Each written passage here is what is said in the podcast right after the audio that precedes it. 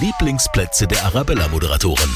Hallo, ich bin Martin Bruckmeier und mein Lieblingsplatz ist ganz klar der Dichtergarten. Ein ganz romantischer Garten mitten in der Stadt, wo es mal nicht so zugeht wie im Hofgarten gleich nebenan. Einfach nur ganz viel Ruhe und entspannen vom Alltag. Nirgendwo sonst geht es echt besser als im Dichtergarten. Was ich da auch ganz besonders schön finde, der Dichtergarten ist noch wahnsinnig naturbelassen. Sie spazieren da also auf kleinen, verzweigten Wegen vorbei, an alten hohen Bäumen, vielen Büschen und auch Statuen von Dichtern, wie zum Beispiel Heinrich Heine, daher auch der Name.